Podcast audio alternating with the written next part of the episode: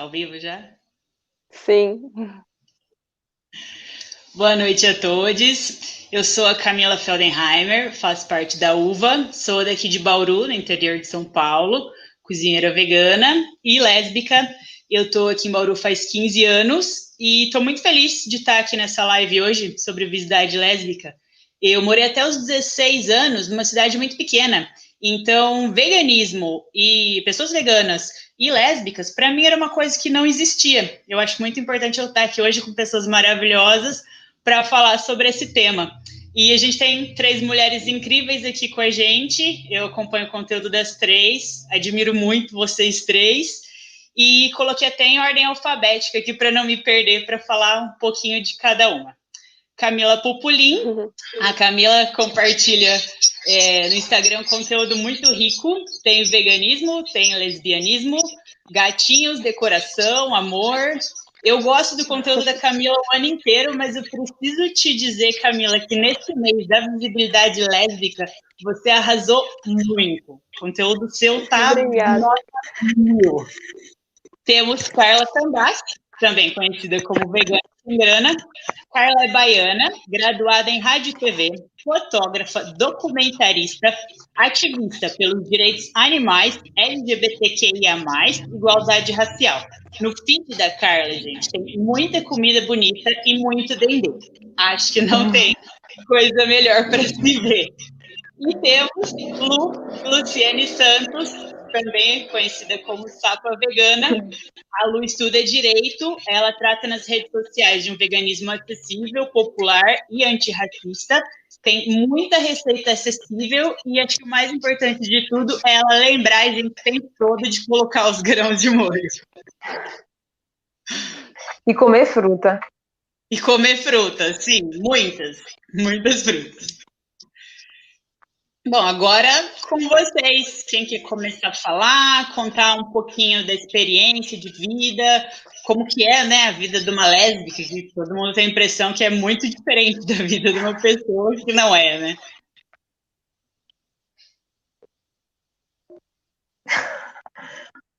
Pode começar por ordem alfabética, Camila. tá bem.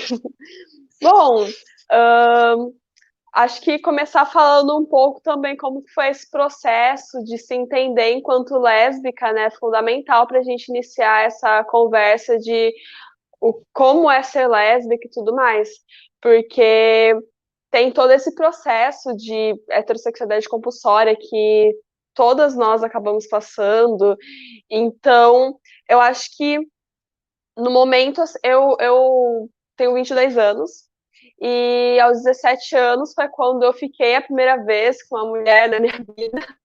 E desde então, é, eu estou inclusive com ela até hoje. É, a primeira mulher que eu fiquei foi a minha namorada e a gente tá juntas. E nós duas somos veganas.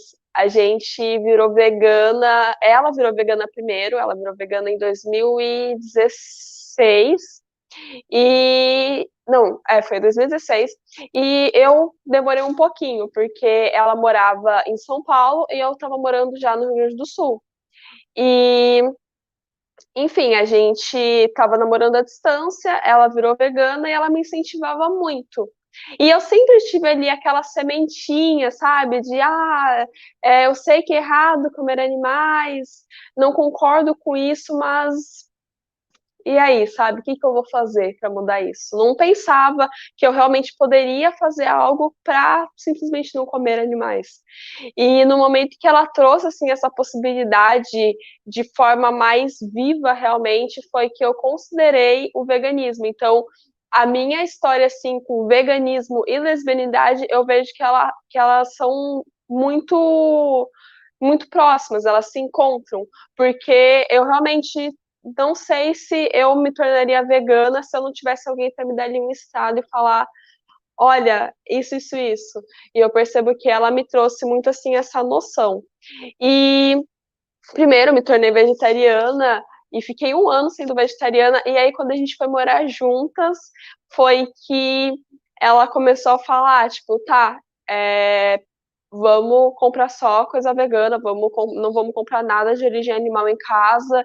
E eu no começo eu resisti um pouco, eu já era vegetariana há um ano, mas mesmo assim eu resistia.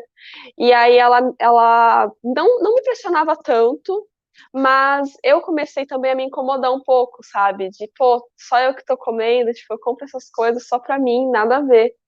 E aí eu no, na Páscoa de 2017 foi a última vez que eu comi chocolate na minha vida, a última vez que eu comi qualquer derivado, e me tornei vegana desde então.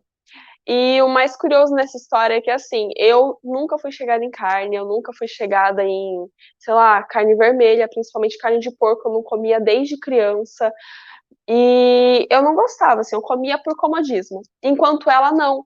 Ela comia, assim, de gostar, ela comia de até o sangue, ela gostava de carne mal passada para tipo, sentir o gosto do sangue, foi ela que virou vegana bem antes de mim.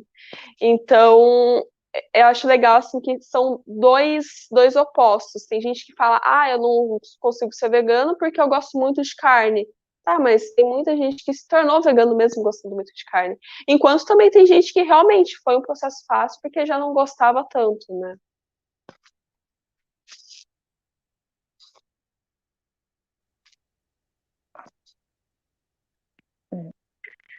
Então, é, eu me tornei vegana em março de 2018, mais ou menos.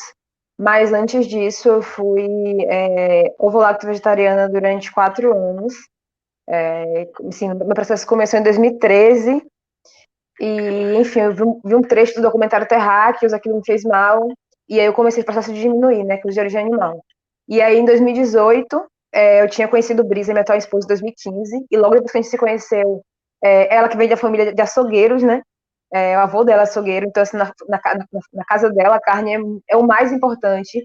Só que ela também sempre quis parar e tal, aí não demorou muito depois que a gente se conheceu, que ela falou, ok, vamos parar de comer, mas vamos começar a diminuir para a gente parar de comer tudo. É, e aí não demorou muito, a gente parou com leite, é, parou com ovo, e aí eu virei vegana uma semana antes dela, na verdade, porque o meu foco é, era virar aos poucos, só que aí eu comecei a me sentir muito, muito mal, muito mal, assim, de tanto psicologicamente, eu comia e ficava me sentindo muito triste, porque eu sabia que eu não concordava com aquilo, mas eu não conseguia largar o vício, e foi principalmente com queijo, né? É, enfim, depois eu descobri a caseína do queijo, descobri que, enfim, não, não conseguia parar porque eu era realmente viciada. E eu comecei a comer e passar mal. E aí eu parei e com uma semana depois, Brisa parou também. Assim como Camila, assim, foi primordial ter alguém junto comigo que, enfim, nos, me ajudasse também, né? É, e, enfim, e quando eu comecei a virar vegana, acho que como a maioria das pessoas não sabia por onde começar, porque eu sempre falo que é muito importante você ter o conhecimento para que quando você se torne, ou você adquirindo conhecimento nesse processo, é, você não se deixa levar por muito senso comum, né? Tem muito senso comum sobre vegetarianismo, sobre veganismo que você vai morrer por falta de ferro, proteína, B12, ácido fólico, eu já ouvi de tudo, até de vitamina C eu já ouvi. É, então, nessa época que eu era volacto vegetariana, eu acreditava que eu não poderia parar de comer derivados, porque senão eu ia morrer. E eu realmente passei muito tempo pensando nisso, inclusive era uma das coisas que, que me fazia é, ter medo de virar vegana mesmo. Então, assim, quando eu decidi criar o Vegana Segurando para a internet, foi também porque eu queria que nem todo mundo passasse por esse processo é, de acreditar em muita mentira, de não saber onde buscar também informação. É, tem muito isso, né? Tem muita matéria paga sobre veganismo na internet para difamar o veganismo. Então, muita gente, enfim, consumia esse tipo de coisa. Então, enfim, eu sempre falo também que o vegetariano, o vegano sem grana, no começo, ele era muito que uma vitrine para mim, mostrava às pessoas o que eu comia. E eu criei isso porque eu queria assim que eu me assumi, assim, pouco depois que eu me assumi, eu queria Vegana Sem Grana, porque eu tava me sentindo muito sozinha. É, quando eu me assumi, eu perdi muita coisa. Eu perdi não, eu me livrei, hoje eu sei que eu me livrei. Mas eu perdi muita coisa que eu achava que eu não vivia sem, sabe? É, eu perdi amigos, o convívio social que eu tinha na época, os espaços onde eu era bem-vinda bem é, antes, agora não estava sendo mais, porque eu era sapatão. Então, é, para mim, que já tinha vindo da militância desde os 15 anos de idade, enfim, eu comecei a militar em coletivo antirracista muito novinha, e que, tipo, tinha aprendido que só se faz luta em coletivo, que você precisa estar engajado politicamente em grupos e coletivos, associações, para que alguma coisa seja é, mude, é, eu senti que eu estava tipo, não fazendo nada no mundo, sabe? Eu me cobrava muito, estava tipo, eu fui para a universidade, adquiri um conhecimento social e agora eu aqui de braços cruzados, sem fazer nada, porque eu sou sapatão ninguém me aceita. Então, o Vegano Sem Grana veio muito nesse sentido também, de, de, de ter um ativismo, mas que não dependesse exclusivamente de um grupo, para que eu é, não pudesse, é, eu, não, eu não queria mais fingir que eu não era para me encaixar, sabe? É, então eu falei, já que ninguém me quer, eu vou fazer minha parte individualmente mesmo.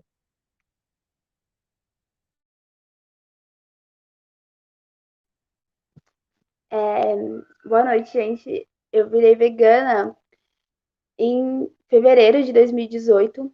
Eu me relacionava com uma pessoa que era ovolacto. Um dia essa pessoa estava vendo um vídeo, um vídeo aleatório no Facebook sobre exploração animal. Aí eu acordei, aí fui ver o vídeo com a pessoa e eu fiquei chocada, porque, de certa forma, a gente, muitas vezes a gente sabe que tudo isso acontece, mas quando você vê, o impacto é muito grande, né? E daí eu vi esse vídeo e eu fiquei me sentindo muito culpada, muito, muito culpada. Depois desse vídeo eu vi, procurei documentários, são Terráqueos, A Carne é Fraca, todos esses mais conhecidos. Assisti, assisti todos, todos assim, assisti vários. E aí eu levantei da cama e tirei tudo que tinha de comida de origem animal da minha casa e falei, eu não vou comer mais isso. Tipo, eu morava sozinha, né? Eu falei, não vou comer mais isso. E daí não comi mais desde então. No começo foi difícil para não ter recaída, eu tive que reforçar os meus motivos e, e pensar que eu estava fazendo, como a Camila falou, né? Não era por eu não gostar, eu gostava muito, eu gostava muito de bacon, eu gostava muito de frango frito, mas essa não era a questão, meu paladar não era a questão. A questão é que eu queria respeitar os animais.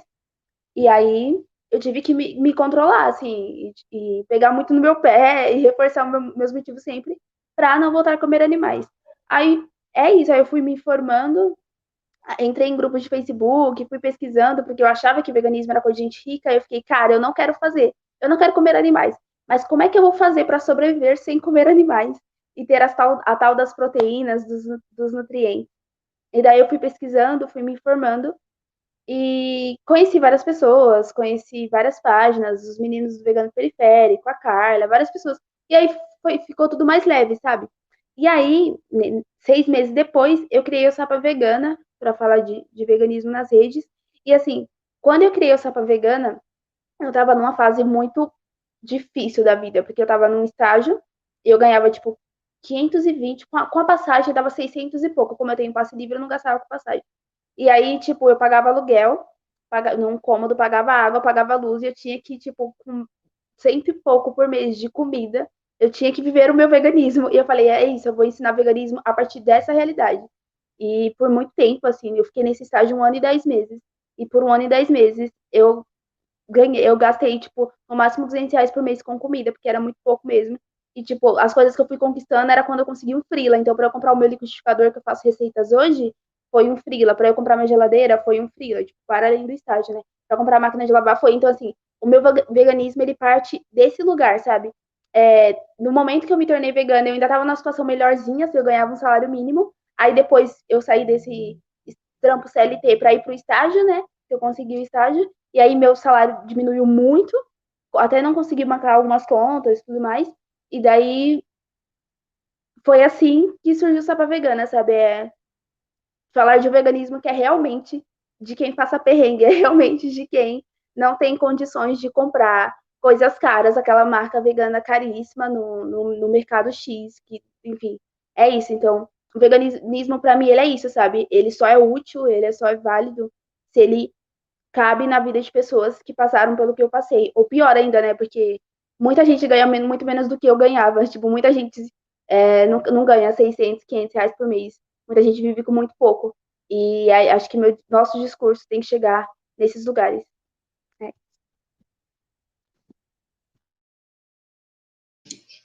Eu achei legal que a Gi comentou aqui que é, todas as histórias das companheiras fizeram parte do processo para o veganismo. Que amor! A minha não. Eu namorava uma zootecnista quando eu decidi que eu ia me tornar vegana.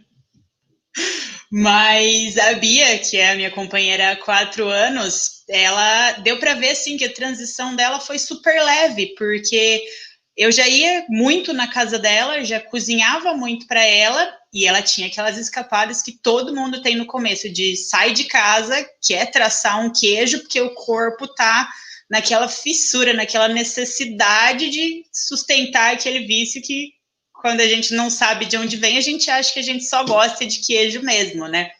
E foi muito tranquilo para ela, ela fala isso para todo mundo que se você quer, se você almeja o veganismo, é, corre atrás de quem é, se junta com amigos que são, porque quanto mais contato você tiver, mais leve vai ser. E não só no veganismo também, né? A gente, como lésbicas, quanto mais amigas, quanto mais lésbicas a gente tiver em volta da gente fazendo uma rede de apoio e de força, menos a gente cai, menos a gente fica triste e mais forte a gente é, né?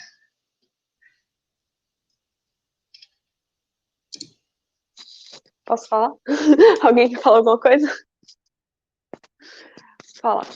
Uh, sim, eu vejo que é muito essencial essas duas redes se conectando, porque aqui a, a minha rede de amigas, elas são lésbicas e são só uma que não, mas são veganas.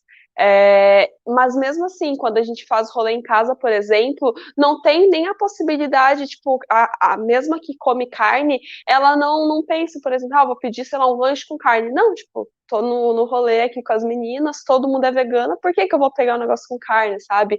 Inclusive, sobre isso, assim, de você conseguir é, mostrar que o veganismo não é tão complicado para as pessoas ao seu redor, eu vejo que é uma coisa muito real, assim, muito nítida, porque essa amiga, por exemplo, ela descobriu uma lancheria na cidade que tem uma opção vegana descobriu aqui com a gente. E aí ela começou a pedir na casa dela, com os avós e com toda a família, a opção vegana. Tipo, eles nem olham o cardápio todo, é a, é a opção vegana. Então, achei, assim, muito legal, porque eu não imaginaria que, é, mesmo que seja de uma coisa mínima, a gente sabe que não é nada significativo no, no sentido da, da empresa, da indústria e tudo mais, mas é, é, a sementinha, né? Eu acho que ali a gente colocando a sementinha e a pessoa começa a repensar sobre essas questões e tudo mais. E é muito legal porque aqui a gente realmente se sente num ambiente muito seguro e muito confortável, em que a gente não vai ficar com medo de falar sobre alguma coisa de veganismo, sobre exploração e as pessoas vão olhar torto. Não, tipo, todo mundo tá ciente, mesmo quem come carne tá totalmente ciente que aquela é a realidade. E mesmo quem come carne tá ali, tipo, não, eu sei que eu tô errada, eu sei que eu não deveria estar comendo carne e pretendo sim parar. Então, é, essa rede assim é essencial, porque eu já conheci é, pessoas, por exemplo, que pararam de ser veganas justamente por seus parceiros não apoiarem, por sair e, sei lá, tipo, ir num lugar que tem carne, aí tem que fazer toda aquela adaptação de, sei lá, pegar um, um lanche, aí tem que tirar o queijo, aí tem que tirar não sei o que tem, aí no fim você come pão com salada, com alface. E já vi as pessoas desistindo do veganismo justamente pela falta de apoio.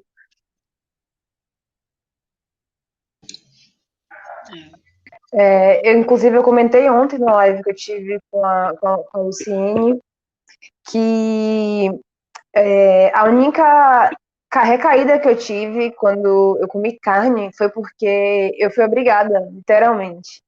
É, eu me descobri lésbica dentro de um relacionamento heterossexual. Eu namorei, namorei um cara, na verdade, eu estava noiva dele. Eu namorei com ele durante sete anos. E quando eu decidi virar vegetariana, ele foi totalmente contra, totalmente contra, falou que, enfim, eu ia morrer, que eu não deveria fazer aquilo. E aí a gente trabalhava no mesmo lugar. Durante o almoço, quando ele viu eu retirando a, carne do prato, ele surtou. E aí uma semana depois ele me chamou para ir comer. E aí eu fui, né? Enfim, a gente foi, chegou lá no, negócio do lanche, eu pedi vegetariano, ele falou que não ia pagar se fosse vegetariano. Que eu tinha a opção de ir para casa. Só que eu tinha medo dele, eu não ia para casa. E aí eu tive que comer o, o sanduíche com, com frango. E, enfim, foi horrível, passei mal e tal. Então, assim, a importância, antes de mais nada, de não estar dentro de um relacionamento abusivo é, e saber disso, né? É, é, mas também de ter alguém que te apoia. E aí, outra coisa, que eu também falei, conversei ontem, é, que é a possibilidade de saber que você pode ser lésbica. Eu, não, eu, eu, literalmente, durante muito tempo, é, eu sempre falo que para mim eu sempre soube que eu gostava de mulher, mas para mim foi difícil saber que eu não gostava de homem, porque é, todo mundo que olhava era casado com homem, tipo, até as amigas de minha mãe, que, tipo, enfim, minha mãe teve amigas é, que eram casais de mulheres, é, nenhuma era lésbica, ou tinha, ou, tipo, ficava namorando com um homem, voltando, ou foi casada com um cara um dia, é, e isso fez com que eu ficasse bem, bem confusa, porque eu não via possibilidade na minha vida de não, não me casar com o cara. E isso foi muito chocante durante muito tempo, porque desde os 11 anos eu falava que eu era bissexual, mas eu só vim entender que eu era lésbica com 23, sabe? Mais de 10 anos depois. Porque, enfim, a heterossexualidade compulsória fez um papel maravilhoso na minha vida. Inclusive, eu sempre falo, né, enfim, a partir de um vídeo da Nathalie Neri, que eu parei para pensar isso, o quanto a hipersexualização da mulher negra, ela é heteronormativa. Porque hipersexualiza o meu corpo para que ele sirva é, a um homem, sempre a um homem. Então, assim, é, quando eu me via na televisão, era sempre naquele papel da mulata exportação, da beleza, sempre no papel de subserviência mesmo, de percepção e subserviência a um corpo masculino. Então, foi muito difícil, porque eu não conseguia. É, eu pensava, cara, eu sou feminina, eu gosto de maquiagem, eu gosto de brinco, eu gosto do cabelo grande, eu gosto de turbante, é, mas eu gosto só de mulher? Não, isso não é possível. E na minha cabeça, isso não era possível, falta de representatividade. É, isso é muito difícil, né? E também quando a gente vai para um rolê que a gente consegue encontrar mulheres lésbicas, o fato de eu ser preta é, não faz sentido. E eu sempre falo isso, quanto a imagem da lesbianidade, ela é, sei lá, Ruby Rose, é, e é aquilo ali, parece que todas as lésbicas do mundo são magras, brancas, tatuadas sem topete, né? Então, dentro desses grupos que eu fazia parte, foi quando, quando eu achei, tipo assim, pô, encontrei um espaço, um, um sapatão, todo mundo que, que era fora desse padrão era extremamente, enfim, é, é, velho, humilhado mesmo, assim, eu lembro que teve um dia que eu saí do grupo chorando, que uma menina postou, tipo, tava todo mundo, todo mundo padrãozinho, postando foto, sensualizando, bem tiktoker, assim, aqueles vídeos sensualizando, e todo mundo achando lindo, e aí, quando a mina preta fez isso, tipo, chamaram ela de vulgar. Eu lembro que, tipo, todo mundo tava chamando ela de vulgar. E naquele momento eu não conseguia entender o porquê o vulgar servia para uma mulher preta que estava fazendo a mesma coisa que a branca estava fazendo. Então, o rolê do racismo, para mim, foi muito difícil também. E também muito mais difícil porque quando eu comecei a namorar sério e casei, é minha mulher, minha esposa é uma mulher branca. Então, ela também foi a minha única referência de lesbianidade que eu tive. E não, não fazia sentido. A gente conversava sobre as coisas, sobre os processos, sobre os tratamentos das pessoas também, e não encaixava, porque eu, eu não sentia que eu era, é, enfim, que a nossa lesbianidade parecia, sabe? Parecia que era um rolê totalmente diferente, totalmente oposto. E hoje eu vejo que, enfim, por ser muito atravessado do racismo, é, muita coisa a gente passou diferente, muita coisa parecia, mas muita coisa foi diferente.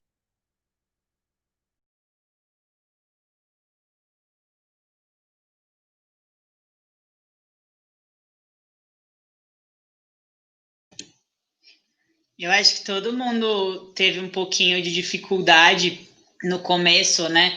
Eu mesma falei que no começo que eu cresci numa cidade de 5 mil habitantes, então eu achava que sapatão era uma coisa que não existia. E quando eu era bem, bem criança, assim, eu acho que talvez uns sete anos, eu achava que eu era um menino, porque eu já sabia que eu gostava de meninas. E na minha cabeça, é, para você gostar de menina, então você é um menino. E só quando eu vim para Bauru, eu tinha 16 anos já, eu vi que era ok, que sapatão existia, né? E às vezes a gente acha que a gente andou tanto nessa representatividade e a gente olha para frente e vê que ainda falta muito. É uma questão que eu prestei atenção esses dias foi que nem caracteres de videogames tem lá uma roupa que você goste de usar, né? A menina ela sempre está super feminina e o cara ele tem uns moletom da hora, umas calças legais, uns tênis mais legais. E na maioria dos joguinhos que eu jogava, eu escolhia o menino, porque aquele visual me agradava mais do que o da menina.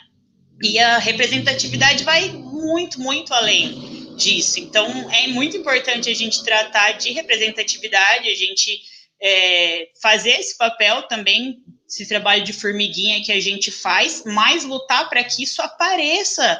Cadê a lésbica na novela das oito, sabe? Por que, que a gente é apagada assim? né? E aí eu queria saber se vocês, em mais cenários, que vocês notam essa, essa falta de representatividade que até então era normal, mas aí vocês começaram a notar um tempo depois, igual esse exemplo que eu dei de videogame, que era um negócio que não tinha nem caído minha ficha, e quando eu parei para ver, tava lá de novo, a gente invisível em mais um cenário.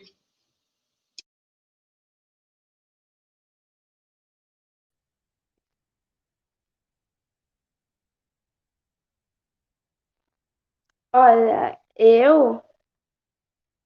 Vocês estão me ouvindo? Deu uma travada aqui. Estão ouvindo?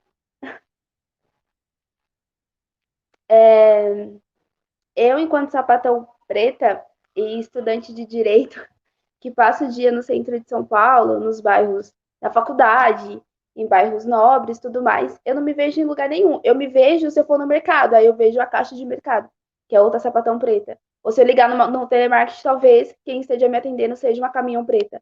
Ou, sei lá, carregando alguma caixa de mercado, ou no posto de gasolina, enfim, não sei. Mas em lugares que eu estou, é, estágio, é, na faculdade, não me vejo assim. Na faculdade eu ainda vejo uma outra caminhão, mas são brancas, assim. É, como a Carla falou, é muito diferente como acontece a, a, a lesbianidade e a lesbofobia para uma sapatão branca e para uma sapatão preta. É completamente diferente. Eu convivo com sapatão branca, e não que não exista lesbofobia, óbvio que existe, mas o atravessamento do racismo muda completamente a sua, a sua experiência. Então, para mim, não faz muita diferença, por exemplo, se eu vejo uma caminhão branca na, na universidade. Tipo, talvez até seja uma, uma mina caminhão que é racista, por exemplo. Então, para mim, não faz tanta diferença assim. É muito complicado, porque, tipo, a gente não vê mulheres lésbicas pretas em lugar nenhum. Tipo, a gente vê as pretas é, que aparentemente são héteros e que performam feminilidade em alguns lugares de hipersexualização, como a Carla falou, e é o máximo que a gente encontra, sabe? Você não pensa, pô, vou pensar numa advogada. Dificilmente você vai pensar numa advogada caminhão preta. Médica, não vai pensar. Veterinária, não vai pensar. Tipo, ah, se você pensar exatamente na caixa de mercado. Porque eu falo isso porque é, eu já fui em caixa de mercado e as, os lugares onde eu mais via sapatão era nesses lugares. Era no telemarketing que eu trabalhei, era, ou no, no fazendo coisas ilícitas, né? Também, que até teve uma live aí que eu fiz que eu fiz não, que eu vi recentemente sobre mulheres LGBT em cárcere e a gente falou sobre isso, sobre como mulheres é, sapatão não brancas não conseguem estar nesses lugares e aí recorrem ao crime, por exemplo, porque as pessoas precisam sobreviver. E eu também, o meu primeiro exemplo de sapatão caminhão foi uma sapatão preta que trabalhava no tráfico. E assim, eu, eu cresci é, com esse exemplo, eu e minha família. E quando eu me assumi, a minha família achava, por, por falta de exemplo, né, também, que eu ia para esse lugar. Então, eu ouvi muito assim, um pouco antes de sair da casa da minha mãe, que eu ia me acabar nas drogas, que eu ia morrer no crime, que tudo isso, porque é, é pessoas como eu, é, eles não me veem como a, a Carla falou, como a Ruby Rose, né, eles me veem nesse lugar. Então, a representatividade, é, para mim, ela falta nos lugares mais essenciais, assim, tipo, sei lá, da novela vai ser difícil a gente ver, sabe? Mas eu queria muito ver outra sapatão preta na minha faculdade. Nossa, como eu queria.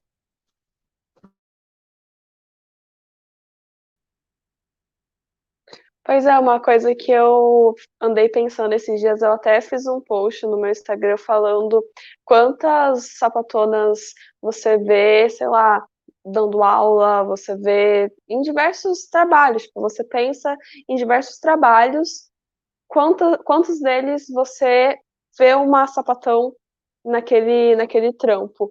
E o que mais, assim, me veio à mente foi em escolas. É, dando aula, sei lá, faculdade também, professoras dando aula.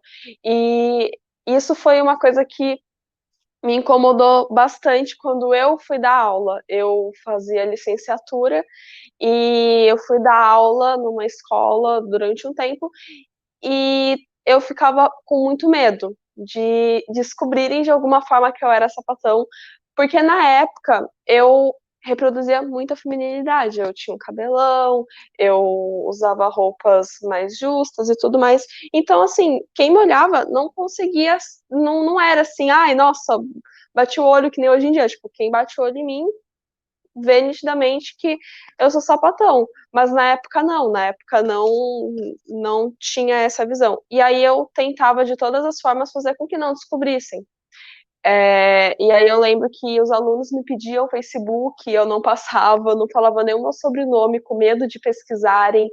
E na escola não tinha nenhuma professora sapatão. É, na minha faculdade, por exemplo, também eu nunca tive nenhuma professora sapatão. Quer dizer, talvez sim, mas não que fosse abertamente.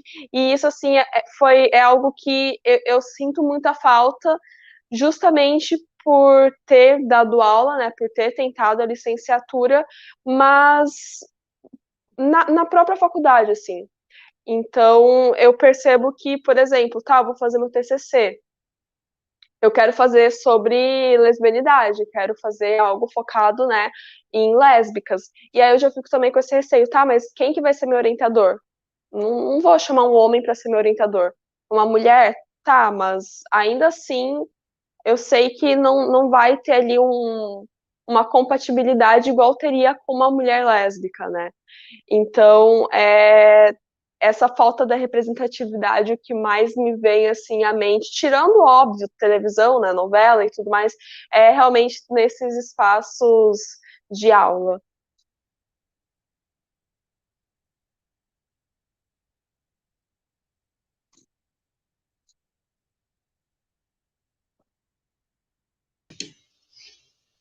Teve uma pergunta aqui da Constanza. Ela perguntou se alguma de nós faz algum tipo de ativismo vegano além de alimentação. É, eu queria que a Lu ou a Carla falassem, porque elas têm a propriedade, o lugar de fala sobre a luta antirracista. Então, eu queria que alguma de vocês duas falasse um pouquinho, por favor.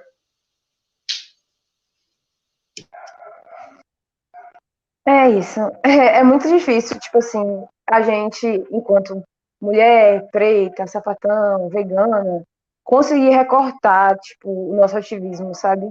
Então, por exemplo, eu não sou, eu posto na alimentação porque eu acho que tudo começa pela alimentação e é onde as pessoas mais têm dúvidas, né? E além de tudo, assim, a gente come quantas vezes por dia? Sei lá, eu como o dia inteiro, assim, oito vezes por dia. Então, acho que é onde vem, vem as maiores dúvidas. Mas eu, por exemplo, há muitos anos só compro roupa de brechó. Há muito tempo. Não lembro da última vez que eu entrei numa loja para comprar roupa. Só é, eu uso roupa de fast fashion quando eu ganho, porque aí eu ganhei, né?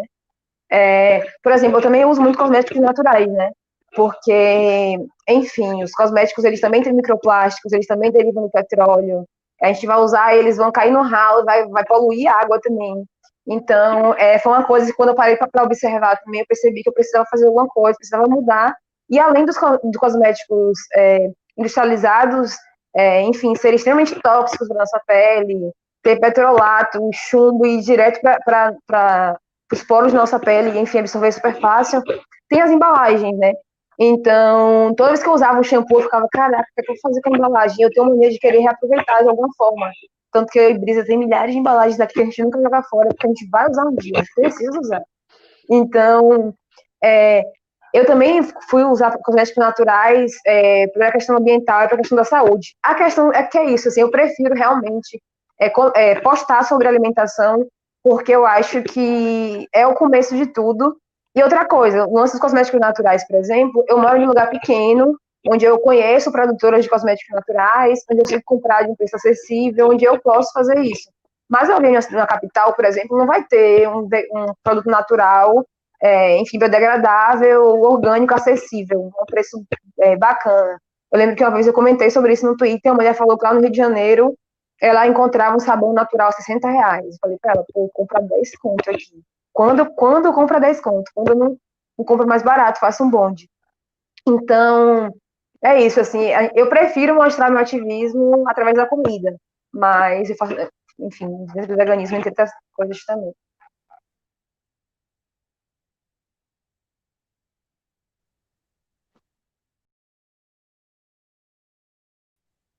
É...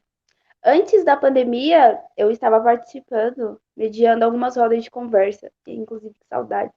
E a maioria delas em espaço sapatão, que saudade de estar com o sapatão, meu Deus do céu. Mas enfim, É, aí eu tava nesse processo de, de mediar rodas de conversa, era sempre muito legal, a gente conversou de várias coisas.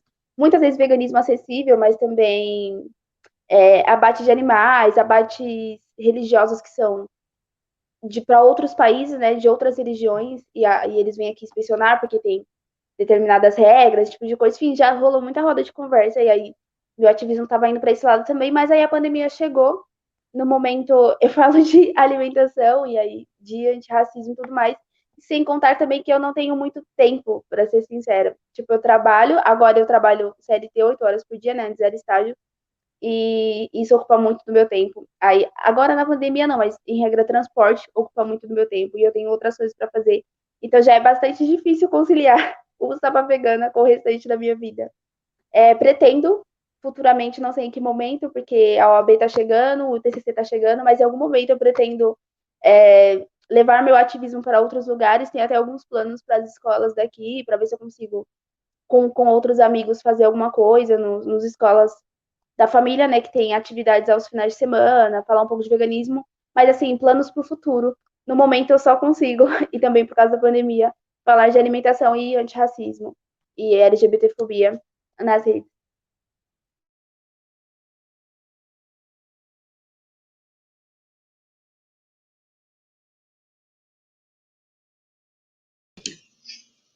Chegou mais uma pergunta aqui. Se alguma de nós tem experiência em proteção animal ou santuário, se alguma quer contar a experiência. Eu tenho um gatinho resgatado e só, não, não tenho nenhuma experiência com santuários e com causa animal. Alguma de vocês tem mais experiência nisso?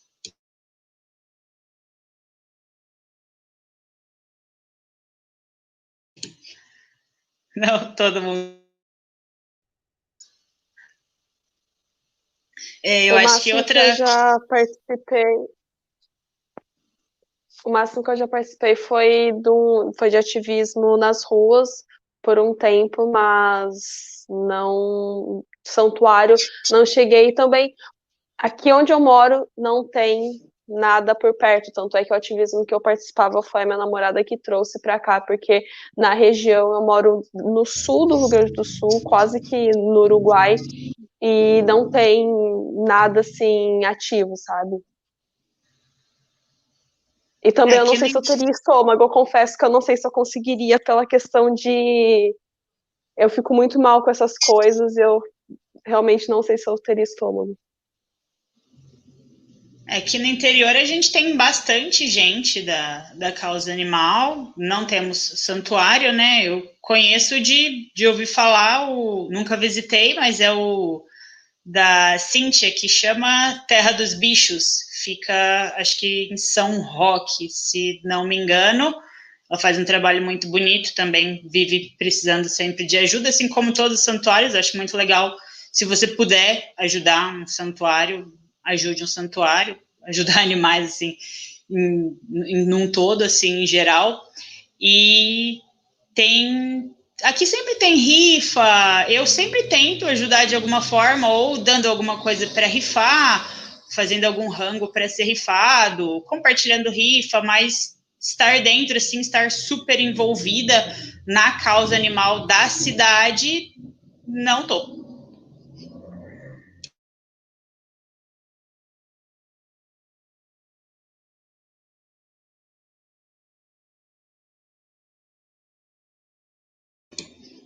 É, cachorreiras tem em qualquer canto, eu concordo. Aqui é interior, né, do estado de São Paulo. Então aqui a gente vê muito protetor de gato e cachorro e pouca gente lutando contra rodeio, por exemplo. É um pouquinho difícil aqui.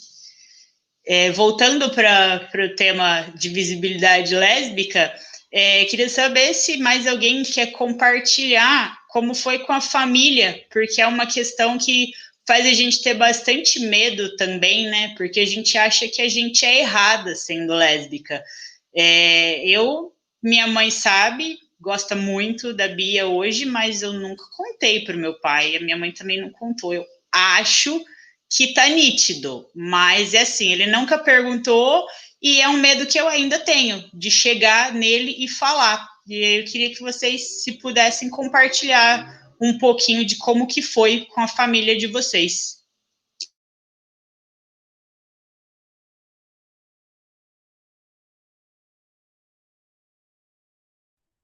É para eu começar. É, como eu falei, eu, eu fui ficar a primeira vez com uma mulher com 17 anos, na verdade foi 16, quase 17. E aí eu contei para minha mãe aos 17 e não foi muito legal. Hoje em dia tá tudo bem, minha mãe superou essa fase, mas não foi nada bom assim. E eu vejo que o meu maior erro foi ter feito isso sendo menor de idade e, portanto, eu tive que lidar com as consequências diariamente. Eu não tinha muito o que fazer, afinal, eu era menor de idade. Eu não tinha, sei lá, como. Eu, eu estudava período integral. Eu, eu, entrava na escola às sete horas, sete, oito, não lembro, e saía às cinco e meia. Então, não, entrava às sete e meia e saía às cinco. Então, assim, período inteiro eu ficava na escola e eu não tinha ali pra, nem para onde, não, nem para onde fugir não tinha nem muito o que fazer, não, não, não tinha um período que eu pudesse, sei lá, arrumar um, um emprego e fazer alguma coisa, até porque era bem complicado na questão do ser menor de idade. E foi isso, assim, é, minha vida foi um, um super complicado durante um tempo, e ela não, minha mãe não aceitava de jeito nenhum, ela realmente me proibiu de sair de casa, todas aquelas coisas, e quando eu fiz 18 anos, quando eu terminei o ensino médio, eu fui tentar fazer faculdade longe, justamente para conseguir viver minha vida e, sei lá, sabe, ser um pouquinho independente. E aí eu consegui vir para o Rio Grande do Sul, eu morava em São Paulo, consegui vir para o Rio Grande do Sul, e aí na época, 2016, eu consegui todos os auxílios estudantis, consegui casa do estudante, consegui tudo, assim. Então, isso foi, assim, a, a minha salvação na época, porque por mais que minha mãe me apoiasse, assim, e, pra, e, e fazer faculdade, ela não tinha como me sustentar em outro lugar. Então, foi.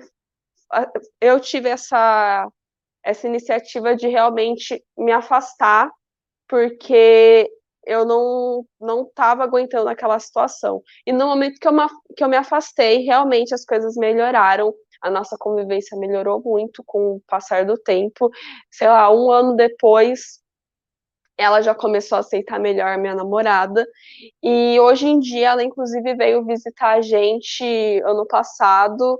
E coisas assim que eu não imaginava que aconteceriam, sabe? No momento a gente pensa que na, não tem jeito, que vai ficar, vai ser horrível para sempre.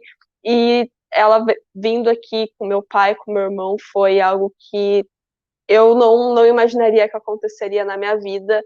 Então, o, o conselho que eu dou sempre para meninas que vêm me perguntar isso é: espera ficar maior de idade e as coisas muitas vezes melhoram. Tem casos que não, que as, as, coisas não se ajeitam, mas tem muitas vezes que melhoram com o passar do tempo.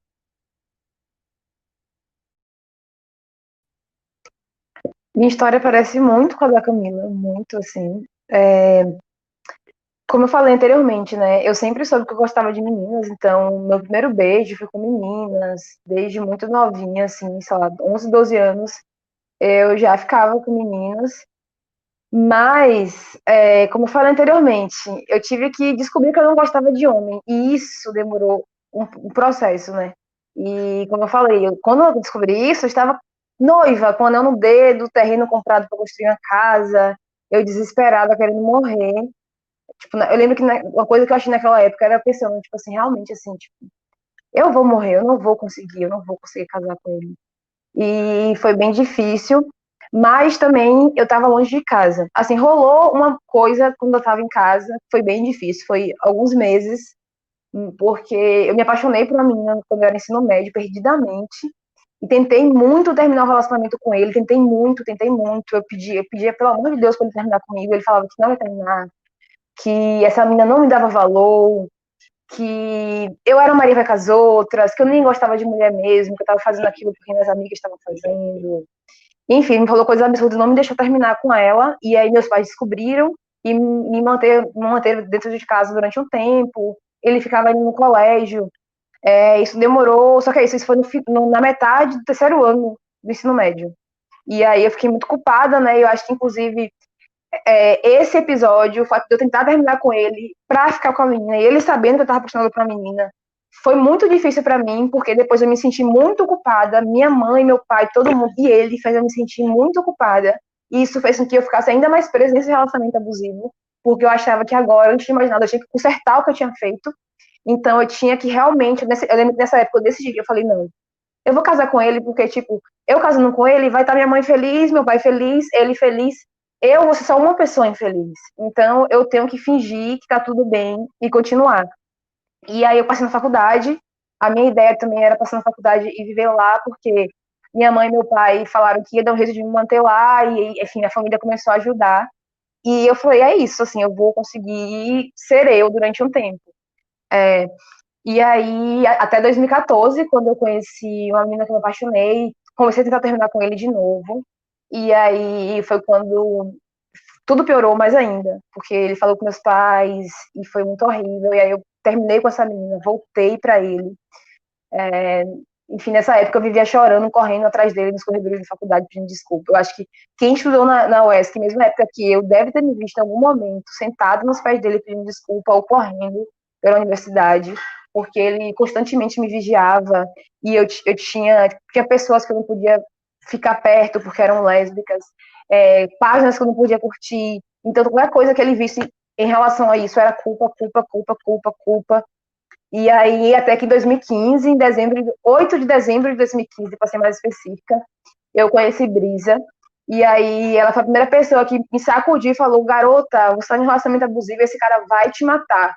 Eu nunca tinha ouvido aquilo, sabe? Todo mundo passava pano pro que ele fazia, todo mundo dizia que ele me amava demais, que ele era fofo, que ele era gente boa, que ele era legal, que ele fazia aquilo por ciúme, porque eu era uma pessoa difícil, porque eu era, enfim, a culpa é sempre minha. E aí ela começou a me, enfim, mandar textos e, me empoderar mesmo, assim, no sentido de, tipo, olha, você tá nessa situação, se você quiser sair, você vai sair e eu vou te ajudar. E aí, nossa, isso foi em dezembro de 2015. Eu consegui terminar com ele em agosto de 2016, já sabendo que eu era lésbica, mas eu não conseguia botar um ponto final, porque a culpa ainda me prendia muito, assim, a culpa, é, o medo, é, os amigos, principalmente, eu lembro que teve muita gente na época que ficava falando que eu estava errada mesmo, é, que se eu quisesse eu terminava, que eu não terminava porque eu não queria. Então, quando terminei mesmo, consegui ficar livre dele, ver a parte pior, porque foi quando eu entendi que eu não gostava de homem, assim, eu precisei terminar com ele para olhar para trás, enfim, e óbvio, né, me sentir bem no relacionamento com a mulher, me sentir feliz, me sentir plena, é, me sentir realmente 100%, sentir coisas que eu nunca tinha sentido na minha vida com nenhum homem, foi que eu entendi que era sapatão. E aí veio a parte mais difícil, porque enquanto eu era uma bissexual namorando uma mulher, eu ia terminar aquilo tudo, ia casar com o cara, ia ter filho, ia ficar tudo bem. E quando eu cheguei e falei que era sapatão, o mundo de muita gente caiu. E, e aí, inclusive o meu, né? e aí, enfim, foi isso mesmo, assim, voltar para casa e viver com brisa. Enfim, minha família foi muito contra, minha mãe falou que continuava me amando, mas não queria saber de nada da minha vida. Nessa época eu estava na faculdade ainda, estava terminando a faculdade, eles pararam de me mandar dinheiro. Eu lembro que foi horrível, porque eu vivia de bolsas que, enfim, complementavam a renda, é, mas o aluguel e as contas principais que pagavam a eles. Então, assim, a partir dali, eu e Brisa, a gente teve que realmente se virar para viver a partir das nossas pernas. Graças a Deus e a todos os orixás, a gente conseguiu. E quando realmente nossa vida entrou nos eixos, que a gente assumiu nosso relacionamento e que tudo ficou bem, foi que minha família veio perceber que eles estavam me perdendo, sabe? Porque eu realmente não aceitei nada do que eles estavam fazendo. Eles estavam, eles estavam falando coisas absurdas de mim, eu ouvi que meu pai preferia que eu tivesse grávida, é, que eu fosse traficante, que eu tivesse sido ladrona, que eu tivesse presa. Eu ouvi coisas muito absurdas, eu simplesmente parava de falar. Então, eu fui parando de falar para a família quase toda. E eles perceberam que eu não ia abrir mão de de ser respeitada. Eu estava querendo respeito. Eu estava querendo, inclusive, que eles me ouvissem. Porque eles tinham muita ideia baseada em estereótipo. E eu chegava para conversar e eles não queriam ouvir. Tipo assim, porque, ah, não, você está errada. o meu estereótipo é, que, é o que tá certo. Tipo assim, você, lésbica, não sabe o que é ser lésbica. Eu que sou hétero, que sei exatamente o que é ser, que é ser lésbica. E vou te falar isso. Então, é, chegou um momento que eles realmente perceberam e se interessaram, né, em, em, em saber sobre minha vida, em conhecer Brisa. enfim, hoje, graças a Deus, de um modo geral, toda a minha família sabe sobre ela. É, todo mundo adora, assim, meus irmãos amam Brisa. Eu chego na casa da minha mãe, meus irmãos vão logo falar com ela coisas de futebol do que comigo. Meus sobrinhos também gostam muito mais dela do que de mim, porque ela brinca de futebol com eles. Então, é, eu também cheguei hoje num patamar que eu nunca achei que eu ia chegar. Eu sempre achei que, de um modo geral, que, meu Deus, de modo, de modo geral, você não vírgula na minha boca. Eu sempre achei que todo mundo da minha família nunca ia querer conviver com a gente, sabe? Então, eu acho que, cara, é uma vitória tão grande hoje, assim, tá onde eu tô, sabe? ter a minha casa, onde a gente se sustenta, onde a gente decide quem entra, sabe? Onde a gente paga nossas contas, ninguém pode dizer nada. É, enfim, eu nunca achei que ia conseguir isso com, enfim, 26 anos de idade que eu tenho hoje.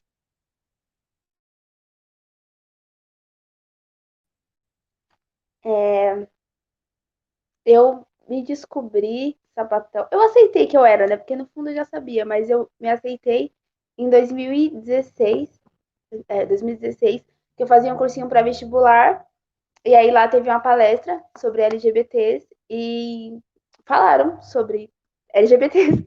E eu saí de lá com uma pulga atrás da orelha. Eu, fiquei, eu comecei a pensar assim na minha vida, é, nas minhas experiências, em como eu via mulheres, em várias coisas, e eu saí de lá muito encucada.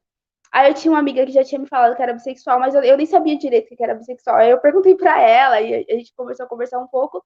E eu tinha um Tinder na época, que eu saí com homens, eu tinha um Tinder. Aí eu fui lá e mudei a opção, e mudei a opção não, coloquei também a opção para mulheres. Aí eu comecei a sair com mulheres.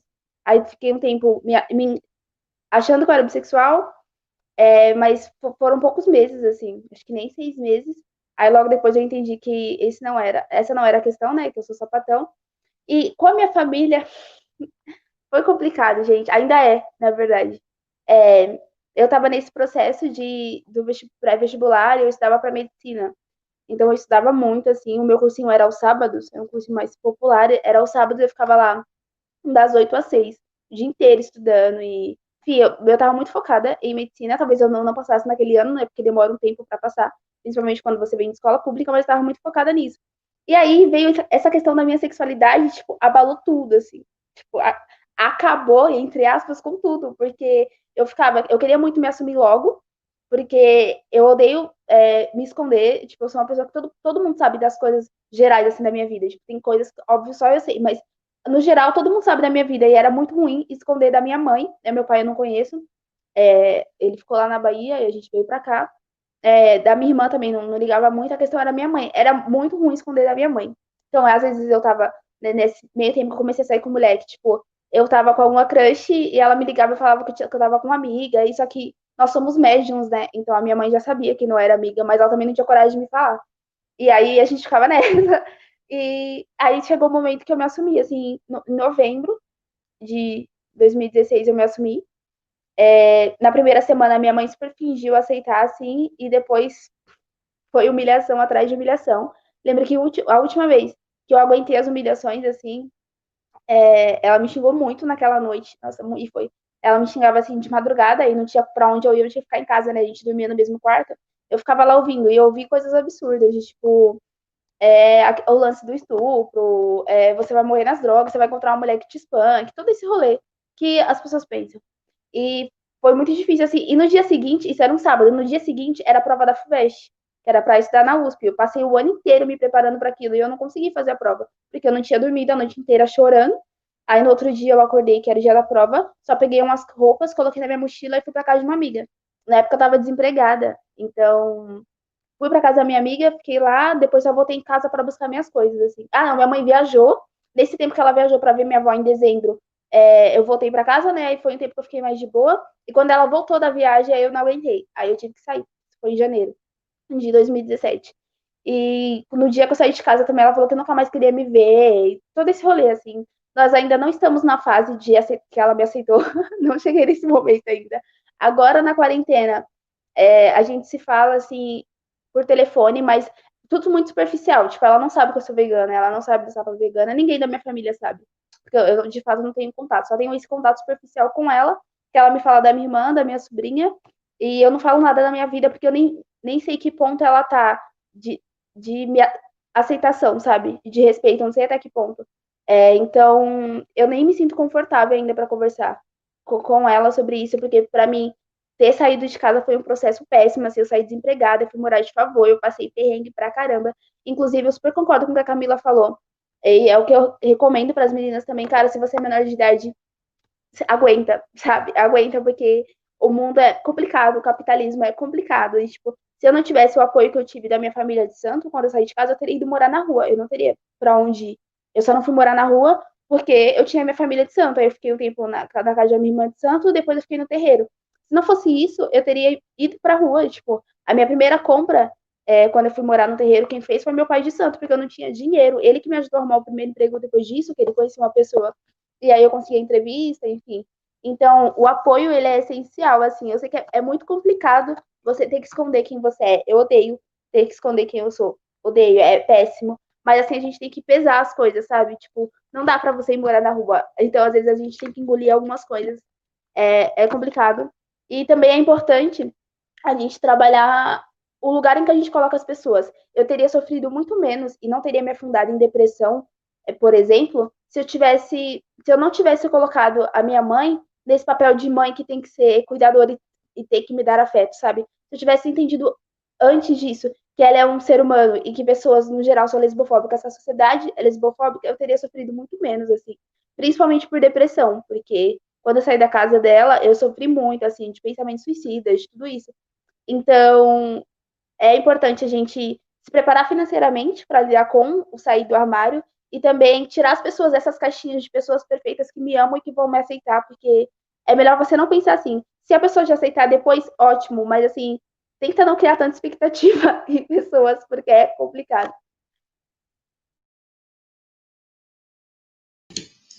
É, onde tem gente, tem complicação, né? Mas, ai, Lu, eu espero que tudo melhore, que você possa conquistar né, essa aceitação da sua mãe, mesmo não, mesmo estando super bem sem isso, e que tem mais de 80 mil pessoas só no Instagram que amam a salpa vegana. É, a gente está já com 56, né? Tem que acabar perto de uma hora. É, tem uma pergunta da Paula aqui, né? Que é engraçada, e tem uma da Flora também. É, eu acho que a da Flora é um pouquinho mais, mais política. Então, a gente vai responder a, a da Flora, que ela perguntou se a gente já desistiu de algum projeto por sermos lésbicas ou escondemos a nossa opção sexual para permanecer em um projeto. Eu nos lugares que eu trabalhei, eu não estou trabalhando registrado, né? Eu trabalho como autônoma faz seis anos, e nos lugares que eu trabalhei, só as pessoas muito próximas de mim, assim, do meu departamento, sabiam. Mas acho que eu não deixei de fazer. Eu acho que até pode ter acontecido de não terem me chamado para fazer alguma coisa, mas não posso fazer nada sobre isso. Eu queria saber de vocês se já aconteceu alguma coisa assim. Então, é, eu desisti de um coletivo de movimento negro do qual eu fazia parte, porque eu sabia que eu não ia ser bem aceita e que eu também não ia ter espaço é, de fala, lugar de fala. Eu sempre percebi que havia um silenciamento muito grande lá dentro em relação às causas LGBTs. E como falei anteriormente sobre minha família, né, de tipo, eles que são héteros que sabem como são os LGBTs. Eu senti exatamente isso lá.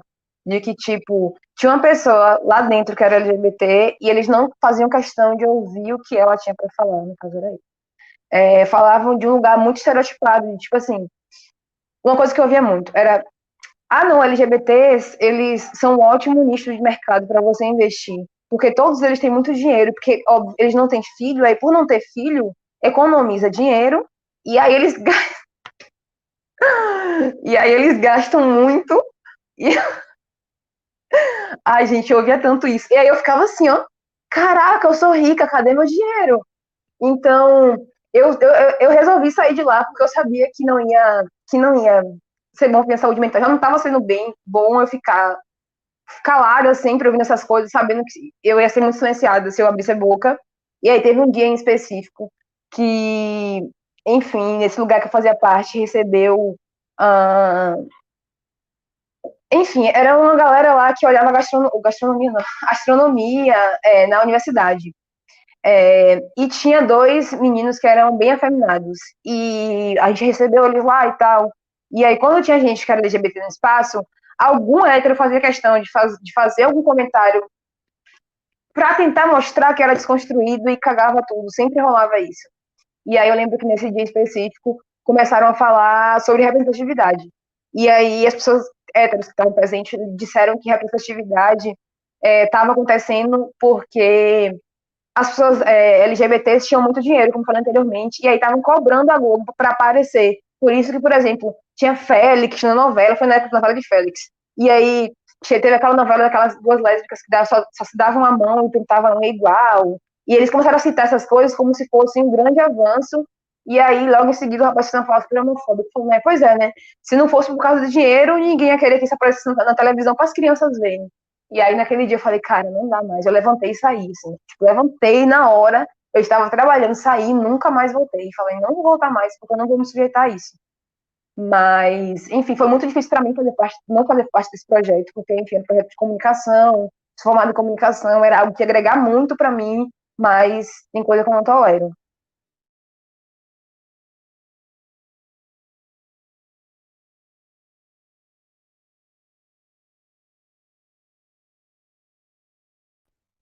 É, projetos, não exatamente, assim. É porque, primeiro, que não tem como muito eu esconder, porque quem olha para mim já vê sapatão, aí sapa vegana também não tem, não tem muito pra onde fugir. Mas eu deixo de fazer, agora talvez quando a pandemia acabar, não, porque agora eu faço terapia, mas já deixei muitas coisas, de fazer muitas coisas por ser preta e sapatão, tipo, muitas coisas. É, por exemplo, agora eu quero, comprei uma cama, eu comprei pela internet, né, também por causa da pandemia, e muitas pessoas falaram para mim, ah, você precisa na loja, é, é, na loja e vê as camas, aí você deita nela. Se você cochilar, você compra a cama porque a cama é boa. Gente, eu sou preto sapatão. Eu não vou numa loja deitar na cama, pelo amor de Deus. Isso não cabe, sabe? E, tipo, não só porque por esperar, é, por não me sentir confortável, mas porque o segurança vai estar do meu lado. Você acha que eu vou, deitar, vou na Casa Bahia deitar na cama pra ele me expulsar? Não vou, não vou fazer isso. Então, não só isso, eu não vou num banheiro público, tipo, pô, quero ir no banheiro, mas daqui a pouco eu chego em casa, vou ali e não vou porque eu vou passar raiva. Então, assim, coisas do dia a dia eu deixo de fazer por ser quem eu sou. Mas projetos, projetos, não, não que eu me lembre.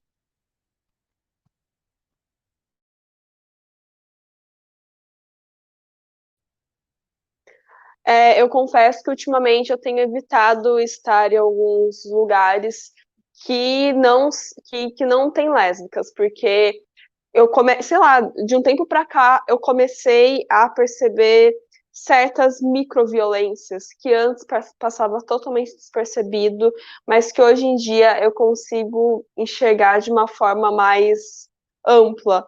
Como, sei lá, algum comentáriozinho aqui, outro comentáriozinho ali, sabe? Coisas que muitas vezes a gente é, encara como uma brincadeira, mas no fundo a gente sabe que não é bem assim.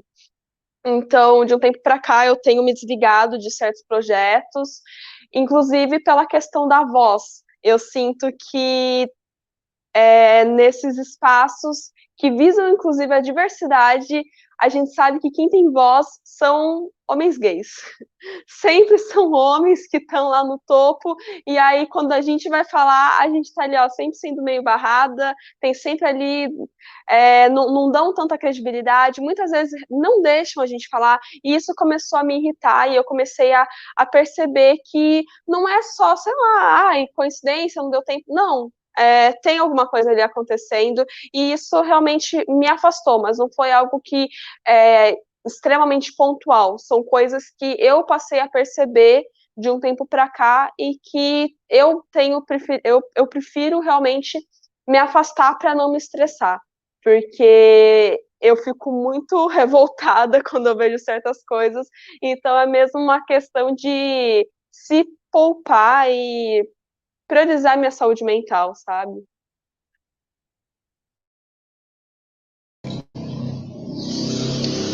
Eu acho que dá tempo de mais uma, e aí a gente volta na pergunta que a Paula tinha feito aqui em cima. É, se a gente tem alguma teoria, por que tantas mulheres lésbicas são veganas? Ou vocês acham que é só um estereótipo? Eu acho que a gente, com um pé em cada dessas causas, né? A causa é, LGBTQIA, a gente sendo lésbica, e a causa do veganismo, eu acho que a gente tende a ter um pouquinho mais de empatia, que é o que a Gi falou. É, mas eu acho que é mais uma questão de, de estereótipo também, porque eu já vi séries antigas que tinham essa piada. É série de coisa de oito, dez anos atrás. Então, acho que já é meio que uma, uma piadinha que rola no, lá na gringa faz tempo. O que vocês acham aí?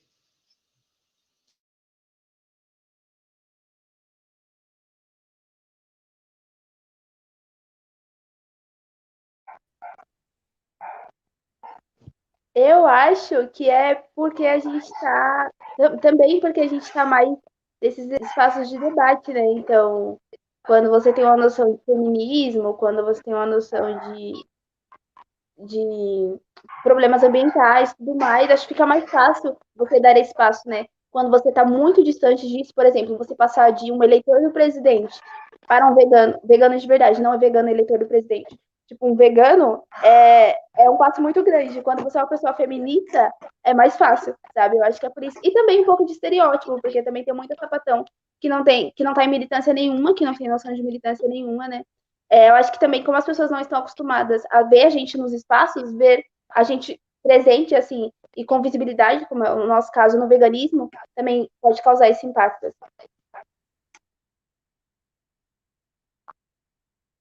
Eu acho que tem muito a questão da empatia também, eu acredito muito nisso, que, que quando você, é, enfim, pertence a alguma causa, fica muito mais fácil você enxergar no outro.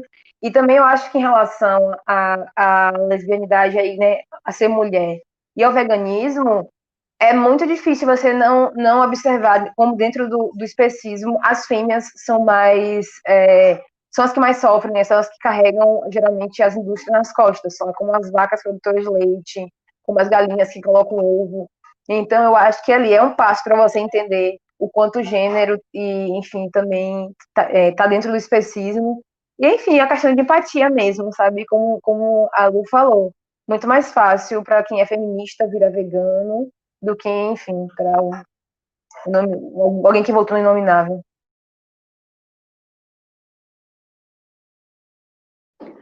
Eu concordo com tudo que foi dito, inclusive essa questão de séries antigas. Esses dias eu estava assistindo uma série que ela é atual, só que ela se passa nos anos 80. E aí tinha uma piadinha assim que a menina chegou e falou: Ah, é, que a menina tinha se assumido lésbica. Daí falou assim: Ah, porque a fulana também não é lésbica. Daí fala assim: Não, ela é vegetariana. Aí o cara fala: Ah, é tudo a mesma coisa. Então, é assim, algo que realmente é um estereótipo que vem de, de anos e acho que até mais, até mais do que a Camila citou, acho que isso é uma coisa assim, desde os anos 90, que é, é é realmente comum, né? Como a questão da empatia e tudo mais, mulheres lésbicas que estão ali inseridas em algumas militâncias, é mais fácil de realmente conseguir enxergar é, o sofrimento do outro, o sofrimento animal. Então, é algo que é estereótipo, mas também é real, porque, como eu disse, só uma amiga minha não é vegana, enquanto todas as outras são. É, então, acho que tem um pouco de realidade nesse, nesse estereótipo. Eu fiquei refletindo aqui, lembrei que eu conheço vários casais de mulheres que são veganas, então acho que realmente existem muitas. Que bom que existem muitas. É, alguém quer finalizar? Quer falar alguma última coisa importante antes da gente finalizar?